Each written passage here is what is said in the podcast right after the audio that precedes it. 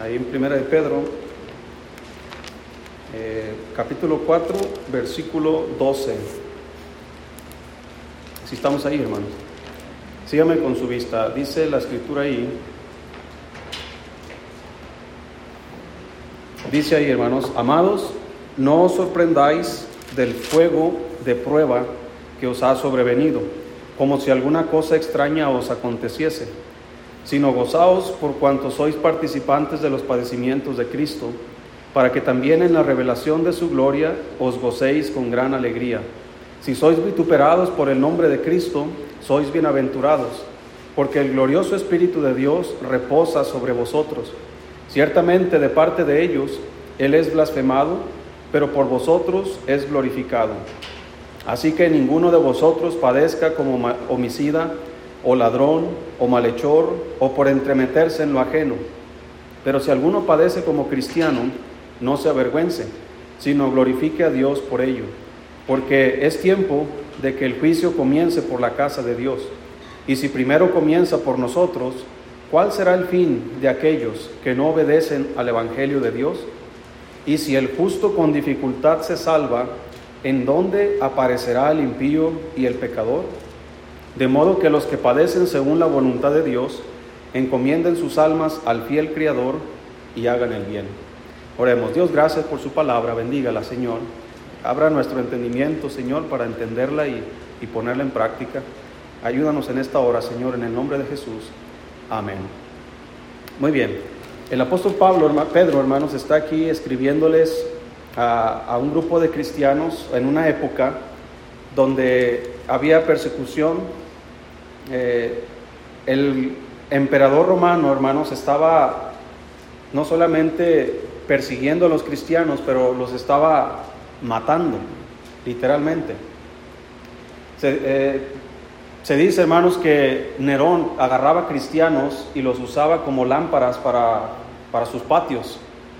Entonces, imaginen, hermanos, el tipo de persecución que están teniendo estos cristianos.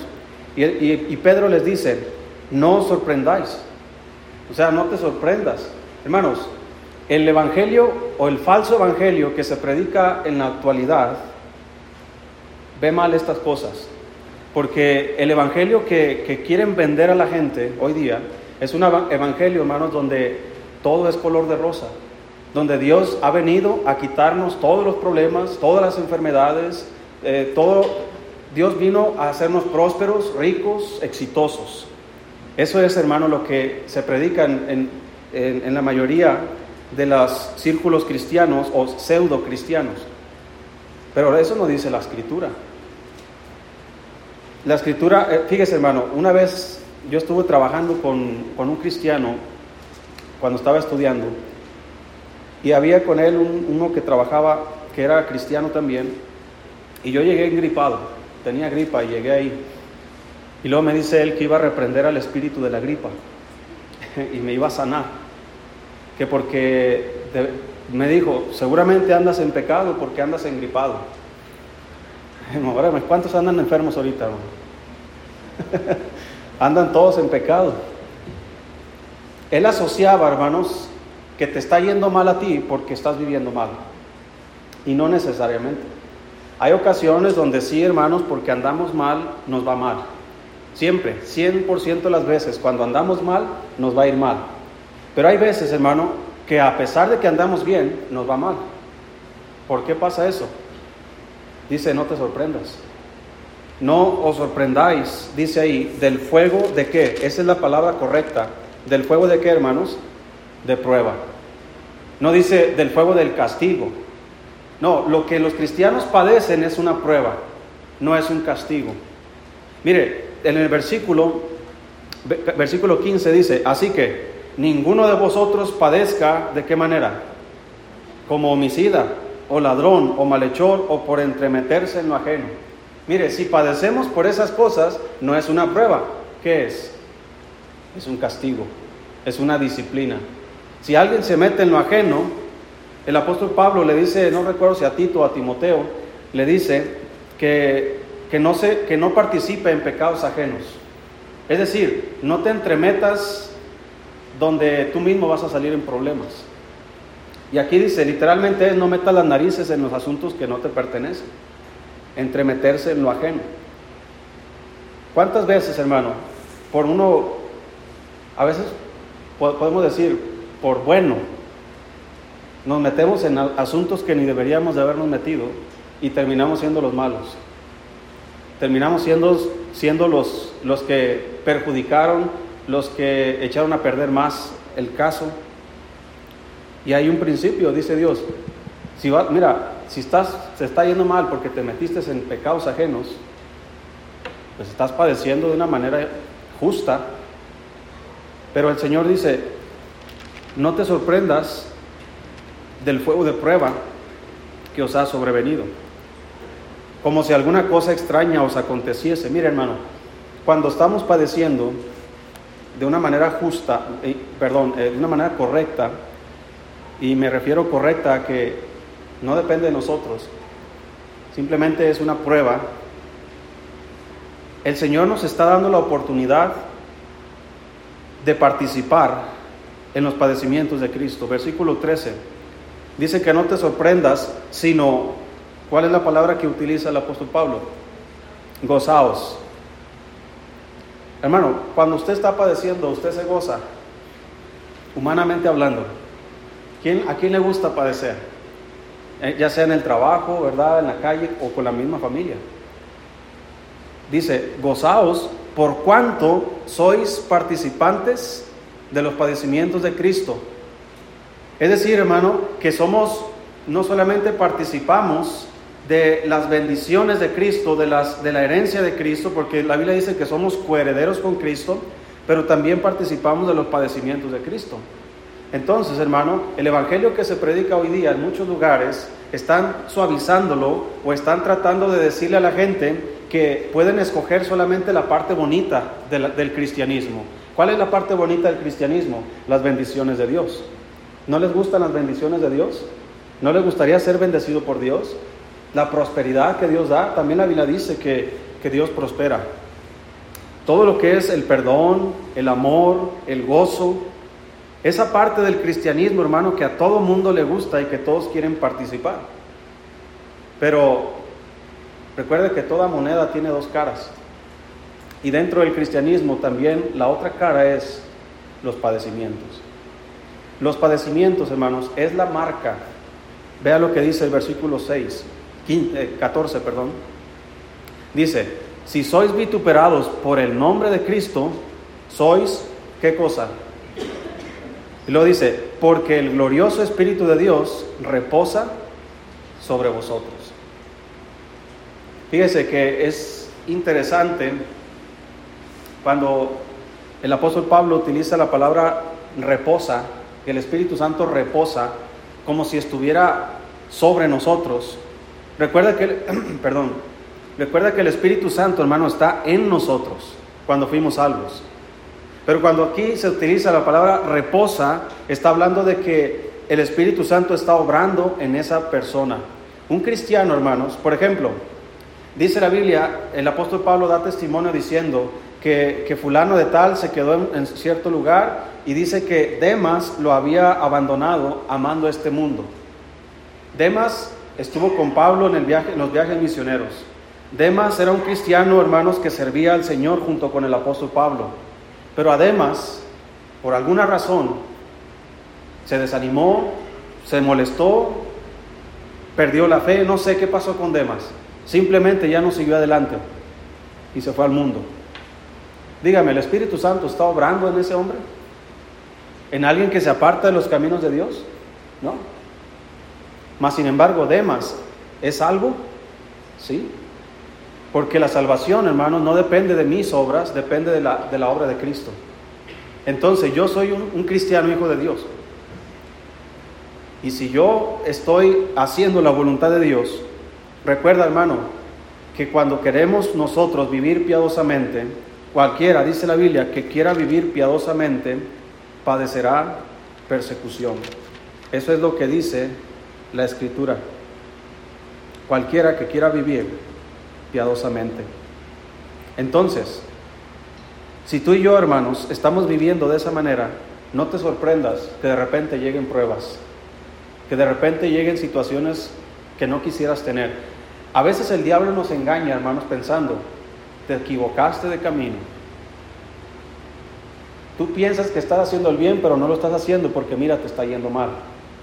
Y ese razonamiento, hermano, nos hace perdernos a nosotros el seguir adelante, el ignorar, como dijo el apóstol Pablo, de ninguna cosa hago caso, ni estimo preciosa mi vida para mí mismo.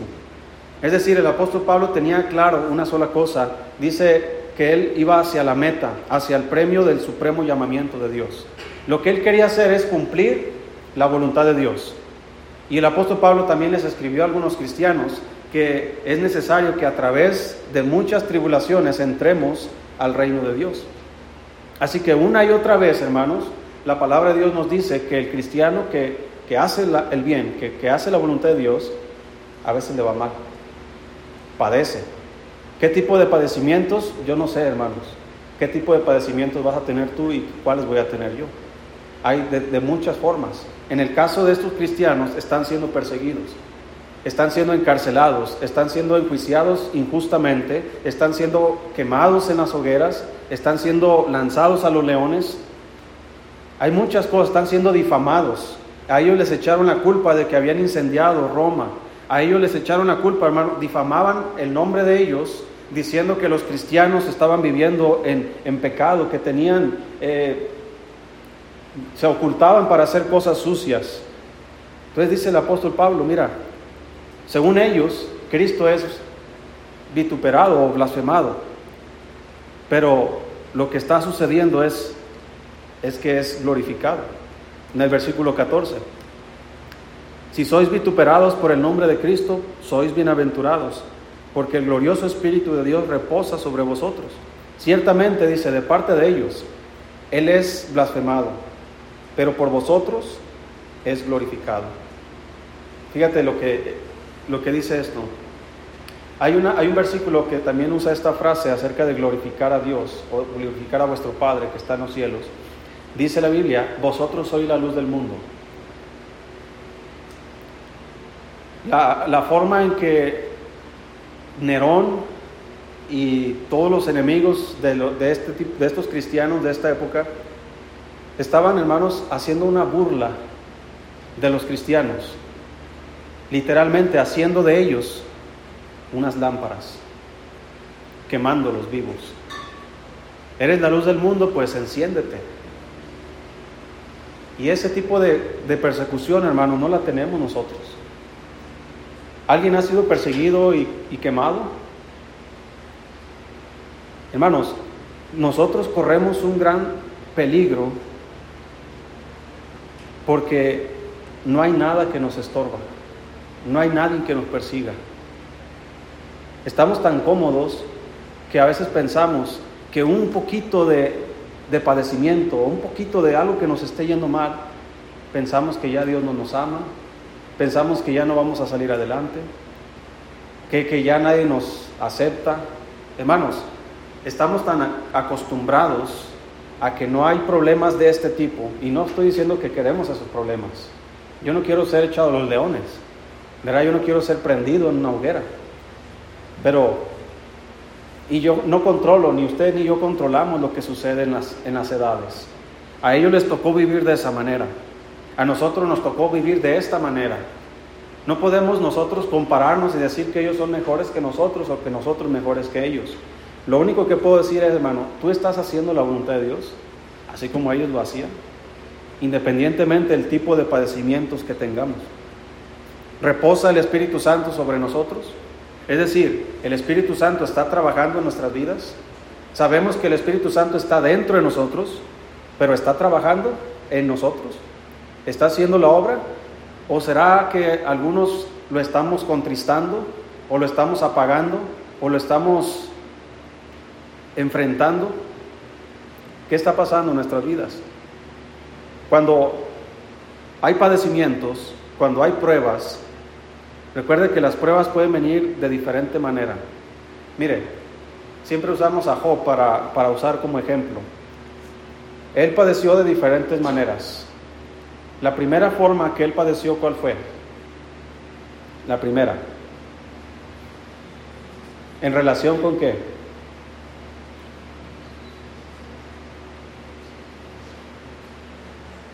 ¿Sí recuerdan? A ver, más fuerte, ¿no? Con sus finanzas. Perdió, de ser rico, hermano, perdió todo. Ese es un tipo de padecimiento. Pablo, el apóstol Pablo, también él, hermanos, padecía a veces, él mismo lo dijo, sé vivir humildemente, sé tener abundancia. A veces le iba mal, a veces le iba bien, hablando financieramente. Pero él dice, por todo y en todo estoy entrenado, estoy enseñado. Así como para tener abundancia, como para padecer necesidad. Todo lo puedo en Cristo que me fortalece. Eso es lo que le decía, lo que él decía de sí mismo. Entonces, podemos tener padecimientos de este tipo en nuestras vidas. Recuerda, hermano, que no todo lo que padecemos es consecuencia de una prueba. Hay veces que es consecuencia de nuestra mala administración, hablando financieramente. ¿Verdad? A veces no nos alcanza, no tenemos porque no administramos correctamente. Y esas son consecuencias que vienen a nuestras vidas. Pero hay veces, hermano, que no es por mala administración, no es porque por otra cosa más que una prueba de Dios. Yo sé, hermano, que el Señor nos puede llevar de, de no tener a tener así. Pero también hay leyes que Él ha puesto, hermanos. Como Él dijo, el que siembra generosamente, ¿qué va a pasar después? Pero vea, la, ley de la agricultura, cuando usted siembra algo, lo que sea, no cosecha el día de mañana. ¿Cuánto tiempo tiene que esperar? Depende el grano que usted está sembrando. Es como usted tiene que esperar. Entonces, cuando usted y yo, hermanos, sembramos, Dios nos está a nosotros enseñando paciencia, dependencia de Él. Entonces, cuando yo estoy haciendo la voluntad de Dios y Él hace, hermanos, que yo tenga necesidad, hay otra ley que dice, el que es fiel en lo poco va a ser fiel también en lo mucho. Entonces, Dios quiere probar mi fidelidad en lo poco. Por eso hay veces que Él nos mantiene con poco. Porque tal vez después, si aprendemos la lección, vamos a llegar a tener un poco más. ¿En qué más padeció Job? Con sus finanzas, ¿con qué más? Con sus hijos. ¿Podríamos nosotros, hermano, llegar a padecer en esta área? ¿Sí? Ahora, esas son decisiones del Señor. Recuerda, también, no solamente puede ser una prueba, puede ser también consecuencia de mis malas decisiones, ¿sí? O malas gestiones en relación a nuestros hijos. Un ejemplo muy sencillo. Por ejemplo, mire, eh, yo conozco cristianos que tienen bebés, conocí a una ahí en los mochis, que le daban de comer eh, lo que sea, o sea, lo que sea una bebé, nunca la aseaban. Literalmente, hermanos, está, si ha visto personas cuando se acercan a un panal de abejas y se le suben las abejas y se le ve así. Literalmente, hermano, así se veía de moscas esa bebé. Es como si, si Limni estaba llena de moscas, toda la cara. Hermano, esa bebé puede llegar a morir. ¿Cuántas cosas la mosca no puede llevar, verdad? Y infecciones. Eh, eh, personas, las moscas ponen larvas, hermanos, si no se tiene cuidado. Entonces, si esa bebé, gracias a Dios no murió, pero si esa bebé, bebé hubiera muerto, hermano, no era una prueba de Dios. Era una mala higiene de parte de sus padres. Así que si se nos muere un bebé de esa manera por nuestra irresponsabilidad, no es porque Dios, es porque yo.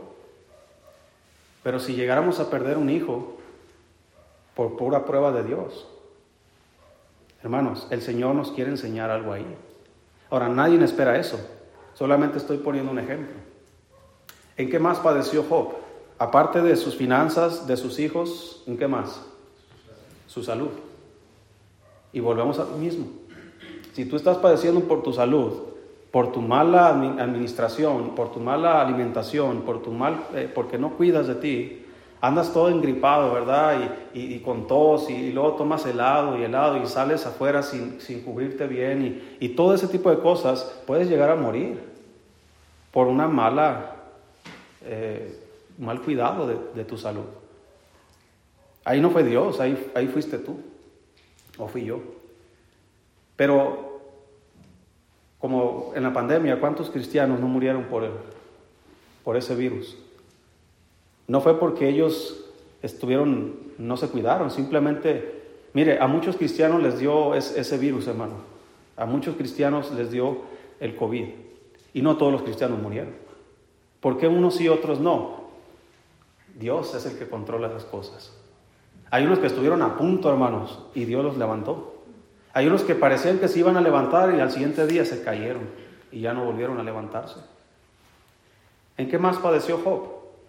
Mire, aunque estas tres áreas son las más fuertes, hay una más, hermanos, donde yo podría añadir de los padecimientos de Job. ¿Sabe cuál es? Su matrimonio. ¿Cómo fue esa relación? Fíjese, hermano, no quiero ser, ¿cómo se dice?, muy severo con la esposa de Job, porque recuerda que ella también era madre de esos hijos que murieron. ¿Cómo se encontraba el corazón de esa mujer? Entonces, pero la respuesta de ella y la respuesta de Job estaban, hermanos, diciéndonos que, que uno estaba tomando la prueba de una manera correcta y la otra no lo estaba tomando de una manera correcta. ¿Qué dijo la mujer a Job? ¿En dónde le cabe la idea, hermanos, de maldecir a Dios? Y de desearle a su esposo la muerte. Imagínate, hermano, que te dijera tu esposa así. ¿Sabes qué, hermano? Jesús, cualquiera de los dos, maldice a Dios sin muerte. ¿Con qué ánimo, verdad? Entonces, podemos padecer financieramente, podemos padecer eh, con los hijos, podemos padecer con la misma salud, pero también podemos padecer en nuestro matrimonio. Ahí ya entran otras cosas, pero Solamente quería mencionar este ejemplo. No, no estamos padeciendo hoy día de que nos están quemando, que nos están encarcelando. Tal vez llegue el, el, día. Es más, para los que se conviertan dentro de la tribulación, ellos iban a padecer estas cosas. Dice la Biblia en Apocalipsis que, eh, que, estaba viendo Juan una multitud de millones y millones que estaban ahí cantando. Y estaban como que en espera. Y les dice, ¿y ellos quién son? Dice, son los que salieron de la tribulación. Dice, pero estoy parafraseando, ¿verdad? Como que el número se va a completar hasta que todos, como diciendo, hasta que se complete el número de los que serán salvos estando dentro de la, tribulación. Así que hermanos, el que no se pone la marca de la bestia en la frente o en la mano derecha dice que no podía comprar ni vender. Entonces, Piense hasta dónde puede abarcar el asunto de no poder comprar. Alguien que cree en Cristo. Imaginemos que hermano Jesús Serrano, de repente, que, Cristo viene ahorita y todos nos vamos y se queda el hermano ahí solo. Imagínese que ahí está el hermano, de repente, ¿de dónde están todos? El hermano ha escuchado tantas predicaciones acerca del tema de la venida de Cristo, de la gran tribulación, de los juicios de Dios, de la marca de la bestia.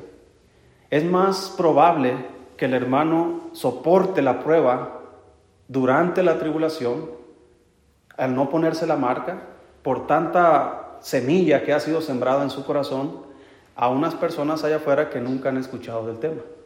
Ellos van a tener hambre y van a querer ir a comprar. ¿Y qué va a pasar? No puedes comprar si no tienes la marca, pues póngamela porque tengo hambre. Sí, pero el hermano va a ser tentado a eso. Bueno, no era hermano, pero ahora sí es hermano. él va, se va a acordar, ah, es verdad, y va a creer en Cristo. Y va a poner su fe en Cristo. Y las pruebas que va a sufrir, imagínese hermano, todo lo que la Biblia habla ahí, el tiempo que dure, hasta donde le dure el hambre o, lo agarren y lo maten. Pero usted va a ver el anticristo gobernar, va a ver cuando las estrellas caigan del cielo cuando se oscurezca la, una tercera parte de la tierra, cuando se queme una tercera parte de los árboles, cuando las naves en el mar se quemen, todas esas cosas, cuando son soltados, hermanos, los, los eh, demonios sobre la tierra, la muerte y tantas cosas, todo eso va a ver el hermano. Pero ese tipo de padecimientos no los vamos a tener nosotros en esta época. Son otro tipo de padecimientos. Pero el padecer no es malo. Dice la Biblia en 1 Pedro, estamos en 4, versículo 19. De modo que los que padecen, no dice según su, sus decisiones, dice según que la voluntad de Dios. ¿Qué, ¿Qué tengo que hacer si yo padezco así? Encomienden sus almas al fiel Creador y hagan el bien. Es decir, hermano, la respuesta mía al padecimiento debe ser el bien hacia otras personas. Ya sea que el padecimiento venga directamente de una persona hacia mí, lo que yo tengo que hacer, en lugar de pagar mal por mal, debo pagar mal por qué? Por bien. Ya sea su patrón, su amigo, su compañero en el trabajo, inclusive algún familiar. Debemos pagar siempre bien o mal con bien. Hagan el bien, encomienden sus almas al fiel Creador. ¿Qué significa eso?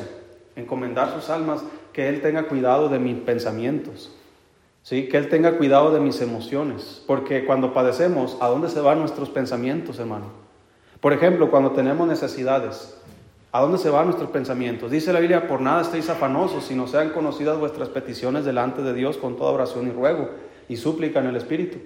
Y la paz de Dios, que sobrepasa todo entendimiento, guardará vuestros corazones y vuestros pensamientos en Cristo Jesús. Entonces, cuando estoy padeciendo financieramente o en la salud, que ya se llega a ser molesto, dice, encomienda tu alma al fiel Creador. ¿Por qué no dice, encomienda tu alma al, fiel Señor o o a tu Salvador? A mí me encanta, hermano, cuando el Señor elige palabras diferentes para ilustrarnos algo. Cuando Él dice, encomienda tu alma al fiel Creador, está dando referencia, hermano, de que Él sabe lo que hizo. Él conoce tu alma porque Él la hizo. Él es el Creador. Él diseñó no solamente a nivel general al hombre, pero a nivel particular. Él diseñó nuestras almas. Mi alma es diferente a la tuya. Los padecimientos que yo tengo en mi alma son diferentes a los que tú tienes en tu alma. ¿Sí me explico, hermano? Entonces, no creas, querido hermano, que cuando tú estás padeciendo el Señor no está al tanto de eso, porque Él te conoce. Él sabe exactamente, inclusive, Él dice que Él no nos va a dejar ser tentados más de lo que podemos soportar. Esto significa que tal vez lo que tú estás padeciendo eres capaz de soportarlo.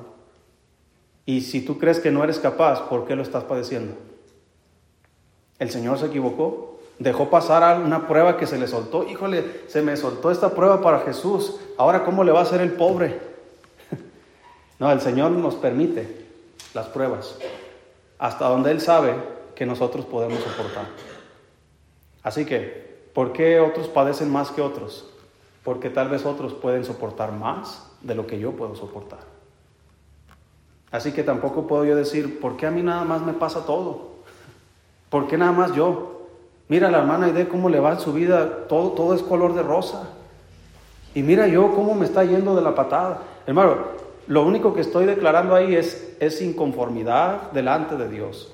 Como diciendo, Señor, te equivocaste conmigo. Qué injusto eres, ¿por qué a ellos, a ellos les bendices más que a mí? El Señor dice, tú tienes que comprender ¿verdad? Como dice, tienes que encomendar tu alma al para que no te vayas con tus pensamientos al rancho, ¿verdad? A otro lugar y, y que andes pensando cosas que no son. Por eso dice el Señor que Él guardará tus pensamientos, Él guardará tu corazón en Cristo, para que no estés pensando cosas que no son, cosas que no existen, cosas que tal vez el diablo está poniendo en tu mente. Si recuerdas que el apóstol Pedro le dijo a Jesús, Señor, de ninguna manera esto te acontezca. Cristo iba a ir a la cruz y Pedro le dijo, de ninguna manera esto te acontezca. ¿Y cuál fue la respuesta de Jesús a Pedro? Pedro, échale ganas, ¿verdad? No, no pienses así. ¿Cómo le dijo a Pedro? Fíjate, la primera palabra es apártate de mí. ¿Y cómo le dijo a Pedro? Satanás. Ahora, ¿Pedro era Satanás? No. Pero ese tipo de pensamientos, ahí es donde el Señor nos dice de dónde proviene. Del diablo. Entonces, cuando tú estás pensando, no, no, yo cómo voy a padecer, es porque el diablo te está aconsejando aquí en la mente.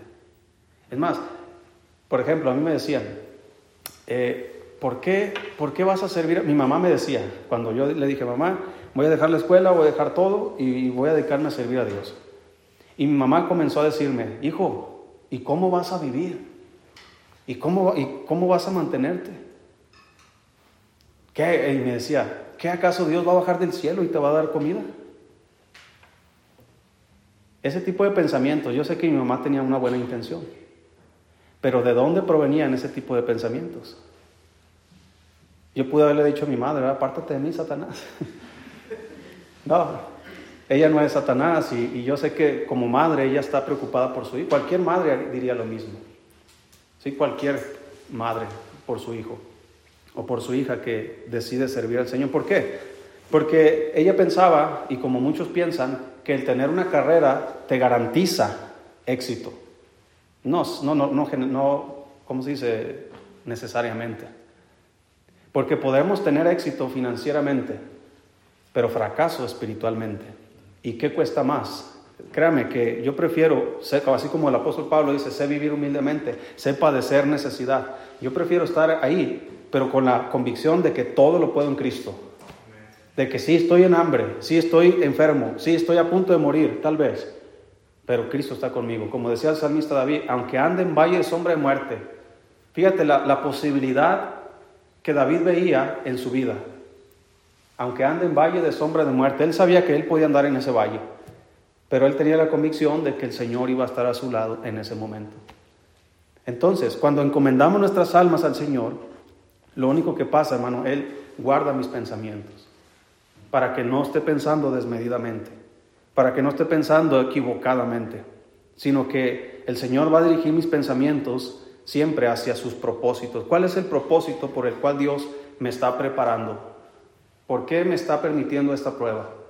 ¿Por qué ahora yo estoy eh, de esa manera?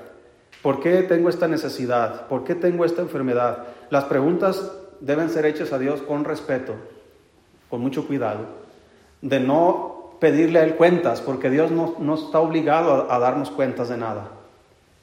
Pero Él sabe que nuestro, nuestra condición es, dice Él, se acuerda que somos polvo. Y Él sabe, hermanos, que a veces le preguntamos, Señor, ¿por qué estoy padeciendo esto? En lugar de preguntarle para solamente saber, debemos preguntarle para cuál va a ser el siguiente paso. ¿Por qué? ¿Cuál es el plan? ¿Qué sigue de aquí, Señor? Y tal vez el Señor nos lo revele, tal vez no. Pero el encomendar nuestras almas a Él, hermano, nos va a ayudar a nosotros a pensar como, como Cristo piensa. Le dijo el Señor a Pedro, apártate de mí, Satanás, porque no pones la mira. ¿En dónde? En las cosas de Dios, sino en las cosas de los hombres. ¿Cuáles son las cosas de los hombres? No padecer, no sufrir, no tener necesidad, no tener enfermedad. Ese es el deseo de todos los hombres. Ese es el deseo de, tener éxito, de, ser rico, ser próspero. No se parece al evangelio que se predica en todo el mundo, que está engañando a mucha gente, donde Dios quiere que tú seas rico y próspero. No necesariamente. Dios quiere que tú no tengas enfermedades, porque Él murió por nuestras enfermedades. Cuando Él dijo eso, hermano, no se refería a la gripa, no se refería al diabetes, se refería al pecado. Aunque Cristo literalmente cuando vino al mundo, Él llevó las enfermedades de los hombres, sanó a los cojos, sanó a los enfermos, sanó a los ciegos, a los leprosos. Y aunque el Señor sigue sanando, hermanos, porque Él es Dios y Él es nuestro sanador, no se refería a eso, se refería a nuestros pecados. Así que encomendar nuestras almas al Señor nos hacen pensar como Cristo pensar en las cosas de arriba, pensar en las cosas de Dios. Entonces, esa declaración, porque no pones la mira en las cosas de Dios, sino en las cosas de los hombres, nos está diciendo, hermanos, cómo el que está viviendo conforme a la voluntad de Dios, hay ocasiones que va a padecer, siempre, porque es necesario, es una prueba, dice en 1 Pedro 1,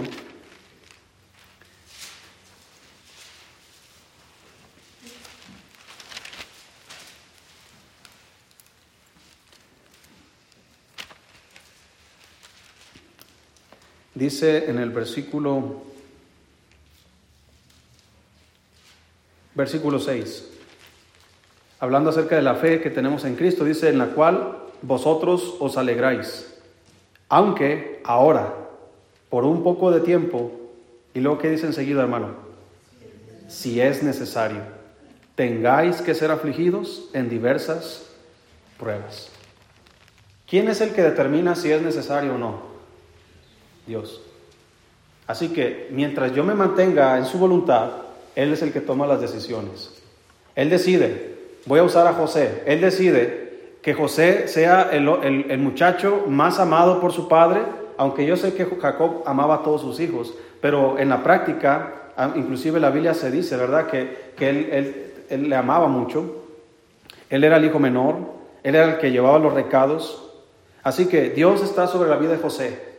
Él va con sus hermanos, sus hermanos están pensando mal, lo meten a una cisterna, lo quieren matar, lo venden al final a unos mercaderes y estos mercaderes se lo llevan a Egipto y lo venden a Potifar. ¿Quién está guiando la vida de ese muchacho? ¿Quién tiene control de eso? Dios. Él es el que está tomando las decisiones en la vida de José. ¿A quién le gustaría que sus hermanos lo vendieran? que fuera, a quién le gustaría irse a, que, lo llevaran esclavo a otro país donde ni siquiera conoce su lenguaje. Y estando ahí, tener un trabajo, fíjate, aún que estaba en otro lugar, le estaba yendo bien. Tenía un buen trabajo hasta que esa mujer lo difama y lo meten a la cárcel. Pero la Biblia dice que Jehová estaba con José, estando en la cárcel, injustamente. ¿Quién tomó la decisión de que José estuviera en la cárcel? Dios. ¿Con qué propósito? Bueno, para que José llegara al trono era necesario que José conociera al copero del rey. Y antes de que José entrara a la cárcel, el copero del rey, Dios estaba disponiendo las situaciones para que el copero del rey hiciera algo, una falta, para que lo echaran a la cárcel, para que José se encontrara con él y ahí se conocieran. Dios le dio un sueño a ese copero y al panadero. Y Dios le dio la capacidad a José de revelar esos sueños. ¿Quién está al control de todo eso? Dios. El copero sale libre y se olvida de José. Y ya estando allá, Dios le da un sueño a Faraón y el copero se acuerda de que José le había revelado un sueño anteriormente. Así que le dice al faraón, oye, yo conocí a uno ahí en la cárcel, sáquenlo y lo sacan. ¿Quién lo sacó de la cárcel, hermano? Fue Dios y lo puso delante de faraón. ¿Quién le dio la sabiduría para que José pudiera interpretar ese sueño? Dios. Y luego le dijo José al faraón, busquen a un hombre que sea sabio para que haga todo esto de lo que hemos hablado, de almacenar y todo esto. Y el faraón dijo, ¿qué hombre hay más sabio que tú? Y le dijo a sus consejeros, ¿y qué hombre hay más sabio que él? Y pusieron a José en lo más alto del trono. Entonces, hermano, con e, esa, esa historia de José, hermano, nos ilustra la providencia de Dios, cómo el Señor permite las situaciones, aunque, aunque difíciles, con un propósito. Al final, si recuerdas cuál fue el, el propósito que José les declaró a sus hermanos? Les dijo, ustedes pensasteis mal acerca de mí, pero Dios, como dice en otro pasaje, todas las cosas nos ayudan a qué? A bien. Y él dijo, Dios permitió esto para conservar vida a mucho pueblo. Pero ese pensamiento que José tiene aquí no lo tenía cuando estaba en la cisterna. El ánimo y la riqueza y el poder que tenía José aquí no lo tenía cuando estaba en la cárcel. Pero ¿sabe qué sí tenía en la cisterna y en la cárcel y aún aquí en el trono? Él tenía fe. Él tenía confianza en Dios. Él estaba viviendo en la voluntad de Dios. Así que hermano, Yo creo que José, estando en la cisterna, encomendó su alma a Dios. Estando en la cárcel, encomendó su alma a Dios. Inclusive estando en el trono, encomendó su alma a Dios. Entonces, ¿qué debemos hacer tú y yo? Lo mismo. No importa en dónde te encuentras ahora, en qué situación financiera, física, familiar, con tus hijos, no importa la situación, o padecimientos directamente de otras personas en el trabajo, en la familia, encomienda tu alma a Dios. Y Él, hermanos, va a proteger tus pensamientos, va a proteger todo lo que tu integridad. Y después, pasada la prueba, ¿qué es lo que obtenemos cuando pasamos una prueba?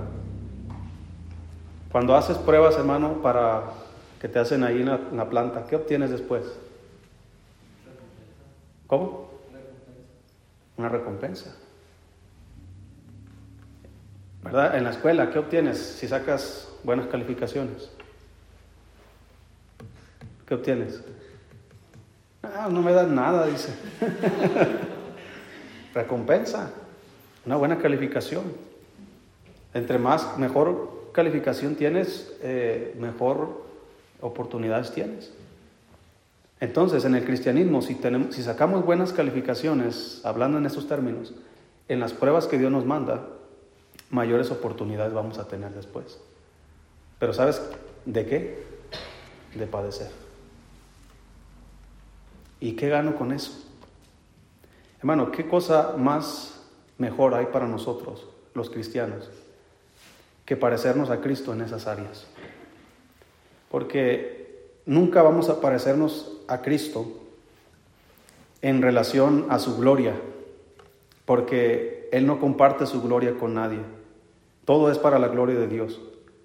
Pero hay algo en el cual sí podemos participar y es en sus padecimientos para que también, dice, en la revelación de su gloria, no de mi gloria, de su gloria, os gocéis con gran alegría.